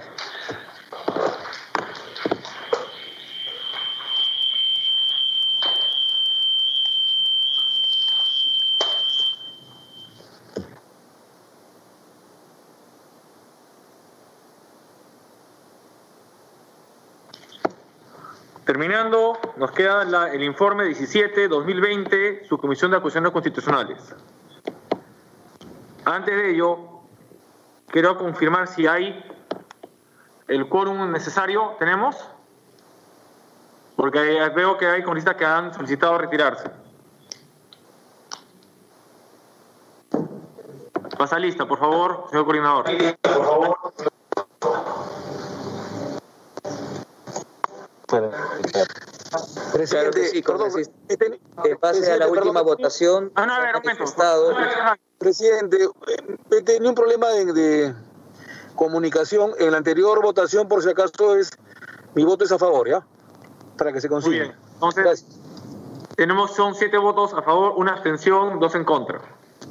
Muchas gracias. gracias. A usted. Voy a revisar si tenemos el, tenemos todavía quórum. Sí, tenemos quórum, presidente. Muy bien, habiendo quórum, pasamos al siguiente y último informe del día. Informe 17-2020, Subcomisión de Acusaciones Constitucionales. Acusación 310. Denunciante, ciudadano José Jaime Mestas Ponce, ciudadano. Denunciado, César San Martín Castro, juez supremo. José Luis Salas Arenas, juez supremo. Elia Barros Alvarado, juez supremo. José Luis Lecaros Cornejo, juez supremo.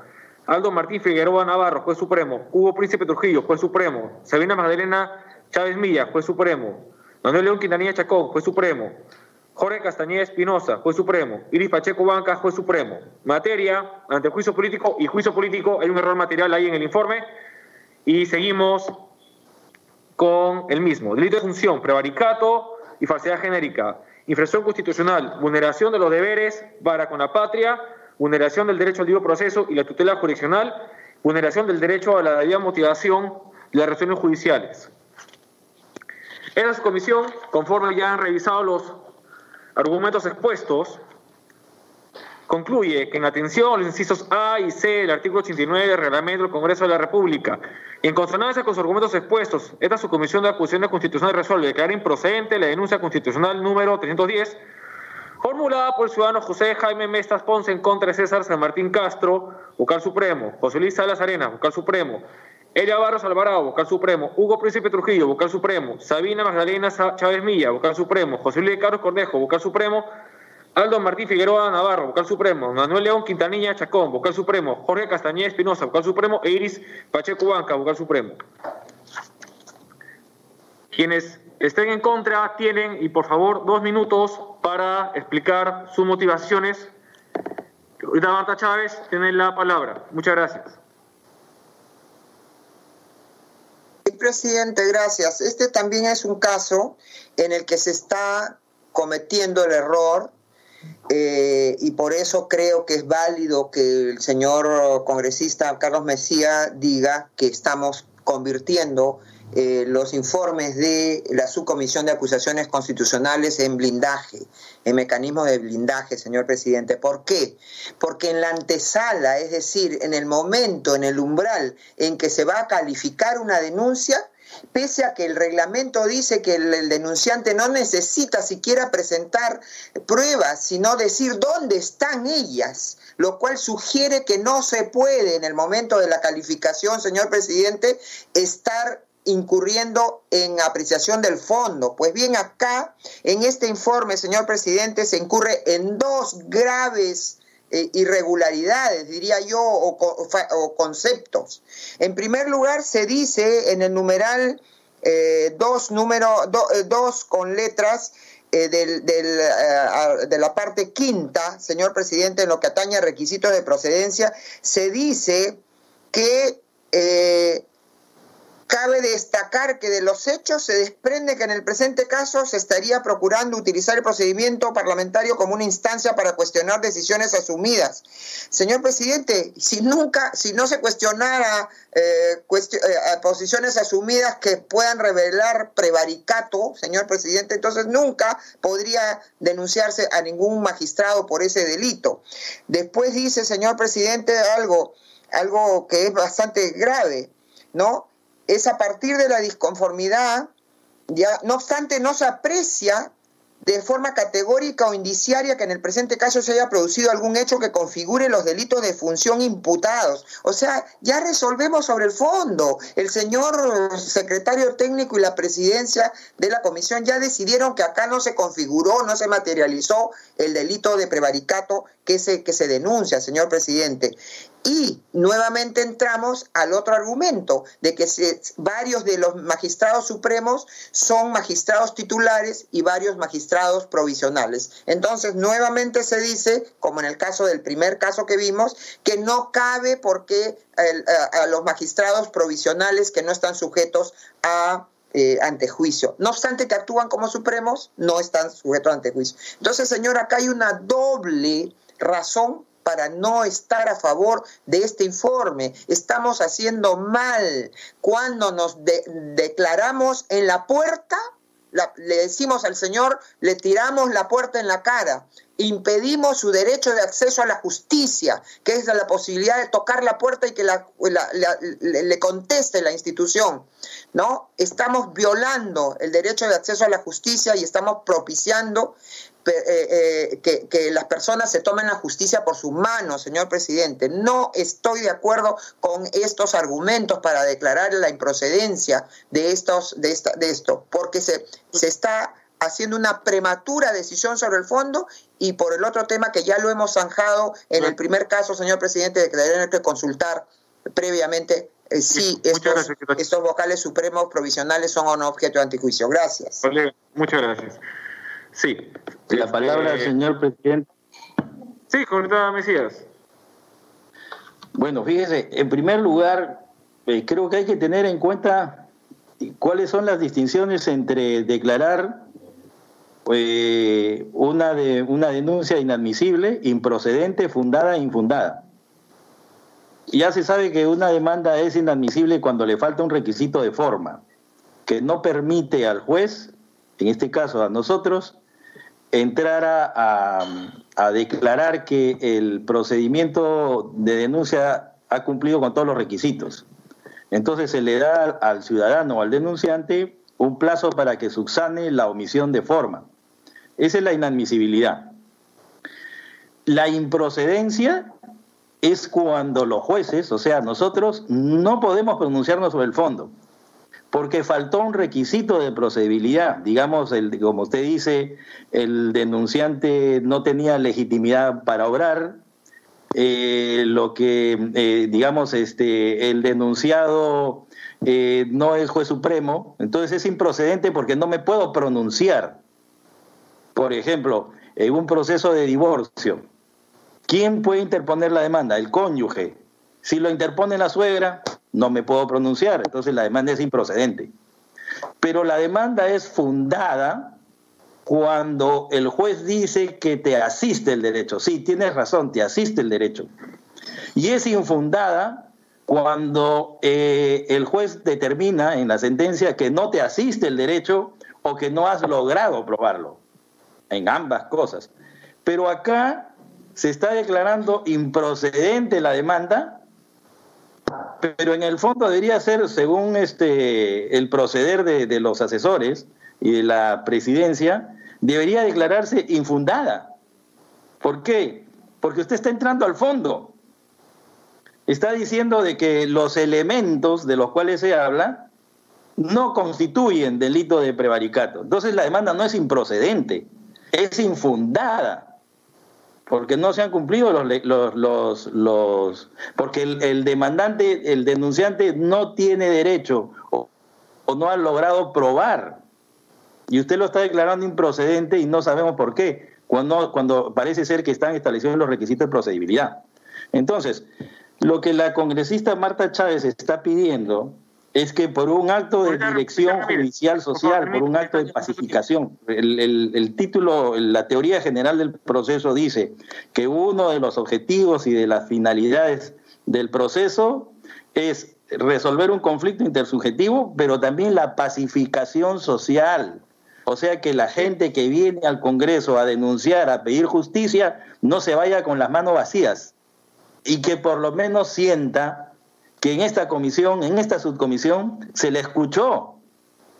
Entonces, lo que se está pidiendo... Sí, claro, usted nunca me deja hablar. Bueno, ya terminé mi tiempo. Si usted quiere que no hable, no hablo. Terminó mi tiempo. Muchas gracias. Bueno, este, advirtiendo el tema, vamos a lo... Presidente, presidente, Ancalle, presidente, pero una interrupción, por favor. Sí, ahorita en calle, bienvenido. Presidente, este sí, voy a invocar a los congresistas respeto, por favor. Eh, tolerancia, creo que se está llevando de la mejor manera la sesión y se está dando una organización para que todos podamos tener participación, pero no podemos imponernos o no podemos exigir algunas posiciones y acá somos varios integrantes, no solamente es, uno o dos, y más bien se da la oportunidad a quienes están oponiéndose a los informes y yo creo que se está llevando de la mejor manera. Pero por favor, invoco a los congresistas, respeto para con, con la presidencia y para con todos nosotros y también para la población quienes nos están escuchando. Presidente, eso es todo, gracias señor presidente, por alusión. Muchas gracias. Por alusión, señor presidente. sí, señor, porque nos está diciendo que estamos faltando el respeto a usted. Yo no le permito a ese señor del Frente Amplio, que yo más bien invocaría que estudien los casos antes de venir acá simplemente a votar, a votar, eh, sin saber qué se vota, señor presidente. Entonces, no permito pido que se retire la palabra de que le estamos faltando el respeto a usted o que estamos abusando. Señor presidente, estamos demostrando que cuando venimos acá leemos las cosas, estudiamos las cosas, que no somos unos congresistas títeres de nadie. Por favor, entonces, falta de respeto. Yo no, yo no me siento... Por lo que dice el señor congresista Ancalle, que lo entiendo por la afiliación política que tiene, ¿no? Que él quisiera que se destruya el Estado pero yo no, no estoy faltando el respeto, sino estoy demostrando que cuando vengo a, la comisión he estudiado los temas, señor presidente, y no me permito que nadie venga a decir que falta el respeto porque exijo que se, que se pronuncie adecuadamente la subcomisión. Por favor, por favor. Ahorita, por, Chávez, por favor, no cuestión de orden. Bajemos un poco el, tono de los... estamos discutiendo, creo que hasta este cierto punto, técnicamente todo. Yo creo que guardemos los respetos entre todos nosotros y sigamos con la sesión. Por favor, ahorita Marta Chávez, ahorita Carlos Mesía Ramírez, yo no tengo, yo no me siento ofendido por nada de lo que ustedes han dicho. Yo creo que estamos teniendo un debate alturado técnico. Y, la palabra, señor presidente, para alusión. Eh, sí, presidente, por alusión, por favor, este, de la congresista Marta. Ya, este, la palabra, señor presidente. Sí, sí, luego en calle y pasamos al voto, pero mantengamos el orden que estamos hasta el día de hoy, creo que manteniendo. Terminemos bien el mes de julio. Presidente, señor presidente, en primer lugar que eh, no puedo pedir la palabra por el chat, porque no puedo ingresar al chat. Y por eso es que lo hago directamente. además, sí, además, este, cuando usted señala, por ejemplo, dice si algún congresista está en contra que haga uso de la palabra, yo dejo un tiempo prudencial para ver si alguien este, va a hablar. Pero nadie pide la palabra, entonces yo la pido. Y si nadie quiere hablar, entonces por lo menos a lo que queremos hablar, que nos dejen terminar nuestra idea. Pero usted no me deja terminar mis ideas. No sé, será porque va a concluir el tiempo, eh, pero si los demás no quieren hablar, si los demás solo quieren votar. Yo siempre dejo un tiempo prudencial para ver si los demás quieren hablar. Nadie quiere hablar. Y cuando yo hablo, usted no me deja terminar mis ideas. Entonces, respeto, guardan respetos. Si nadie quiere hablar, déjeme a mí hablar, termino mi idea, pero no, o sea, nadie quiere hablar y usted me corta. Eso, entonces no sé quién falta el respeto a quién. Yo no le he faltado el respeto a nadie. Yo no he sentido aludido, ahorita me decía. No, créame que, no que, me diga que me diga el congresista que hizo la hizo el uso de la palabra en Justamente, qué le faltaba el respeto para retirar la este, palabra. momentos después de usted. Ahorita en calle, por no, alusión, que me diga el congresista en calle me dijo al congresista en calle, creo que ha sido él, que me diga en qué le faltaba el respeto para retirar la palabra, porque yo soy muy respetuoso de todos. Yo no he venido al Congreso de la República a ofender a nadie. He venido a debatir ideas y el que tiene mejor, mejores ideas que yo, que me lo demuestre. Acá estoy para debatir con cualquiera, pero con respeto, sin insultos. ¿Quién quiere debatir conmigo? Carlos Mesía Ramírez, creo que ese no es el tenor de lo que ha señalado el cronista en calle. Cronista en calle, por favor, por alusión, tiene también un tiempo para responder. Muchas gracias. Mucha, muchas gracias, presidente. No hay que levantar la voz, no hay que empezar a gritar para dar a entender que se pueda tener la razón. Yo invoco a la tranquilidad, mantengámonos serenos, seamos, seamos tolerantes. Lo que yo he invocado, ve, eh, justamente la interrupción que usted me está haciendo es una falta de respeto, porque se ha dado el procedimiento para la participación de cada uno de nosotros. Yo lo que estoy invocando, y luego con toda la, señor congresista. la buena, la buena, la buena predisposición que debemos de tener todos para una interrupción. de una... De, a ver, por favor. Señor congresista, ¿me permite usted una interrupción por intermedio del presidente? Ah, si, sí, no hay problema mediante el presidente. Si el congresista en calle lo permite, sí. Sí, adelante, presidente. Señor congresista, cada uno tiene su estilo. Si usted quiere hablar tranquilo, bueno, yo lo respeto. Pero yo tengo mi manera de hablar. Usted no me va a decir cómo voy a hablar yo. Y si, si eso le, le, le falta el respeto, entonces hablaré más bajito. Pero dígame usted en qué le faltaba el respeto. Se lo digo directamente. ¿En qué le he faltado el respeto? Yo no le he faltado el respeto a usted ni al presidente. Dígame usted en qué le he faltado el respeto y se lo digo en la voz alta, con voz alta. Y usted, si quiere, dígamelo calladito. Pero dígame en qué le he faltado el respeto. Gracias, señor presidente. Listo, cerramos el tema. sí, ya lo cerramos. Sí, lo, cerramos inmediatamente. Este, no no quiero entrar en diálogos, no he dado ninguna alusión a ninguna persona, solamente he invocado el, respeto a cómo se debe llevar la, la sesión. Sí, eh, señor, presidente, es todo. Gracias. Muchas gracias. Presidente, exijo, exijo, señor presidente, que me digan qué le faltaba el respeto. O si no, que retire sus palabras. Podemos continuar. Dejemos este tema zanjado porque, en verdad, este, vamos a la votación. Muchas gracias. Señor coordinador, al voto. Muchas gracias, congresista. Procederemos al llamado de, lista correspondiente para la votación. Congresista Luis Andrés Roel Alba. A favor. Gracias, congresista. Congresista Luis Alberto Valdés Farías. Congresista Luis Alberto Valdés Farías. Congresista Guillermo Alejandro Aliaga Pajares. A favor. Gracias, congresista. Congresista Otto Napoleón Gibovich Arteaga. Congresista Otto Napoleón Gibovich Arteaga. A favor. Gracias, congresista. Congresista Jorge Vázquez Becerra dejó constancia de su votación en la caja de comentarios. Vázquez Becerra, a favor. Muchas gracias, congresista. Congresista Omar Karim Chejá de Moya. A favor, a favor.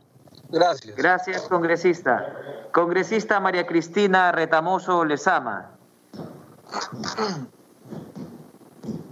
Congresista María Cristina Retamoso Lezama. A favor, pero agradeciendo al presidente por su tolerancia y buena conducción. Muchas gracias. Muchas gracias, congresista, por su votación. Congresista Richard Rubio Gariza. A favor. Gracias, congresista. Congresista Marta Chávez Cosío. No se puede venir a una sesión sin estudiar bien los temas. Están votando a favor de un informe que dice que es improcedente porque algunos miembros denunciados no son no son no son titulares.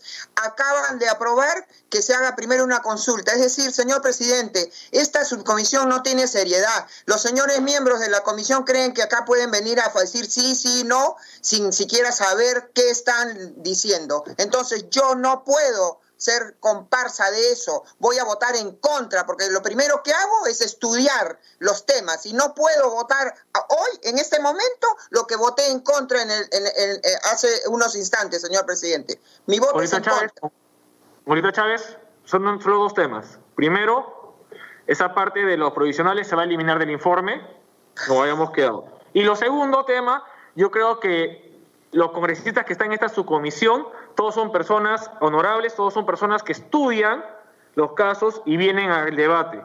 Yo creo que ese, eso, eso, último que usted ha mencionado afecta la, honorabilidad de los miembros de esta subcomisión.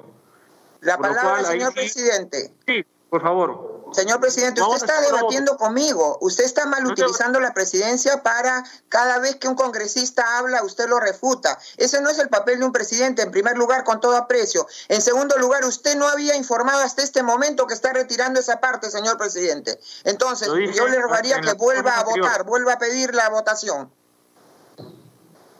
Sí, continuamos con la votación. Gracias, coordinador. Gracias. Gracias, congresista. Continuando con la votación, congresista Carlos Fernando Mesía Ramírez. Congresista Carlos Fernando Mesía Ramírez. Eh, señor presidente, la congresista ha hecho un pedido que se vuelva a votar. Congresista Carlos Fernando Mesía Ramírez. La congresista Marta Chávez ha hecho un pedido que se vuelva a votar porque no se sabe por qué estamos votando. Estamos votando por el informe, solo que como ya había advertido anteriormente, esa parte de los provisionales se va a suprimir y eso lo tienen conocimiento los congresistas. Eso yo lo había advertido y está en grabado. Seamos, por favor, señor coordinador. Muchas gracias. ¿En qué momento lo advirtió? No lo escuché, señor presidente. Sí lo advertí, sí lo advertí. Muchas gracias. Congresista Carlos Fernando Mesía Ramírez. En contra. Gracias, congresista. Congresista María Martina Gallardo Becerra. Abstención. Gracias, congresista. Congresista José Luis Ancalle Gutiérrez. Estoy de acuerdo. Muchas gracias, congresista. Procedemos al conteo correspondiente de los votos con ocho votos a favor, una abstención y dos en contra, queda aprobado. Muchas gracias. Habiéndose terminado el orden del día de hoy, se solicita a los congresistas que dispensen de la lectura del acta para la ejecución de los acuerdos alcanzados. Al voto nuevamente. gracias, congresista. Luis Andrés Roel Alba. A favor. Congresista Luis Alberto Valdés Farías. A favor. Gracias, congresista. Congresista Guillermo Alejandro Aliaga Pajares. A favor. Gracias, congresista. Congresista Otto Napoleón Guiovich Arteaga. Congresista Otto Napoleón Guiovich Arteaga. Congresista Jorge Vázquez Becerra. A favor, Vázquez Becerra, a favor. Gracias, congresista. Congresista Omar Karim Cheja de Moya. A favor, señor secretario, a favor. Gracias, congresista. Congresista María Cristina Retamoso Lezama. A favor. Gracias, congresista. Congresista Richard Rubio Gariza. A favor. Gracias, congresista. Congresista Marta Chávez Cosío. Abstención. Gracias, congresista. Congresista Carlos Fernando Mesía Ramírez. Extensión. Gracias, congresista. Congresista María Martina Gallardo Becerra. Abstención. Gracias, congresista. Congresista José Luis Ancalle Gutiérrez. A favor. Gracias, congresista. Presidente, con los votos correspondientes, ha sido votado a favor la lectura de la exoneración del acta. Secretario técnico, ¿puede considerar mi voto a favor? Perdí la señal. Claro que sí, congresista Otto ha sido contabilizado su voto. Gracias. Con nueve votos a favor, tres abstenciones, ha sido aprobado este último punto. Gracias, congresista. Muchas gracias, estimados colegas congresistas. Nos vemos el próximo viernes. Acuérdense que el lunes no hay sesión y tenemos sesión el próximo viernes. Muchas gracias, felices fiestas patrias y lo que nos espera el 28. Según la Constitución Política del Estado, toda persona tiene derecho a elegir su lugar de residencia, a transitar por el territorio nacional y a salir de él, entrar en él, salvo limitaciones por razones de sanidad, mandato judicial o por aplicación de la ley de extranjería, a reunirse pacíficamente sin.